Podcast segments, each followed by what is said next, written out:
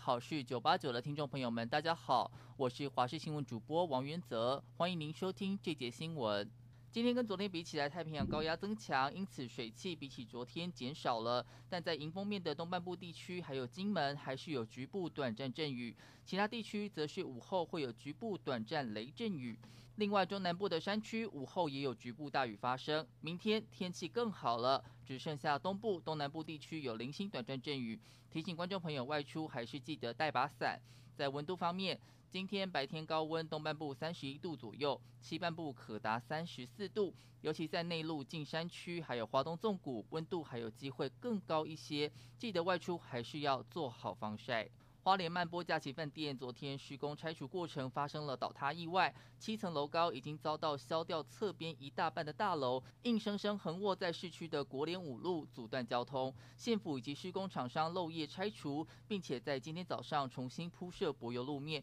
预计中午恢复通车。酿祸的工程行今天认为倒塌原因恐怕是一楼的软脚柱惹祸。但是县府回应，一切都还要厘清调查。检方目前朝着公共危险罪侦办。共机侵扰我国防空识别区，在昨天中国国庆的日子创下单日新高纪录。国防部昨天罕见二度发布最新的即时军事动态，证实昨天日间就有二十五架共机扰台，深夜又有十三架次共机夜袭台湾西南空域，单日共三十八架次创下新高。军事专家认为，中国选在国庆日有这样的大动作并不意外。而美国国防部副部长希克斯也重申，美国对印太空域动态会密切监控，并且相当重视协助台湾强化自我防卫能力的承诺。立法院国民党团昨天祭出一百九十五项暗海战术杯葛总质询，不过民进党立委吴思瑶就讽刺，国民党的新发明就是道歉提案，因为其中高达四分之一都是要求官员道歉，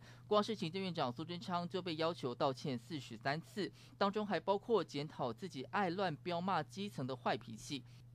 截至十月一号为止，美国因为新冠病毒死亡人数已经超过了七十万，大约占全球五百万病逝人数的百分之十四。为了防堵疫情，全世界的各大药厂都在研发新药。美国制药大厂默克一号就公布了最新临床结果，目前还在实验当中，要用来治疗新冠的口服药，可以使重症高风险患者的住院或是死亡几率降低大约百分之五十。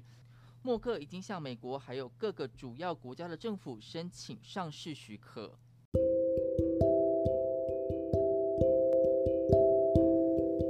以上就是这节新闻内容，感谢您的收听，我们下次见。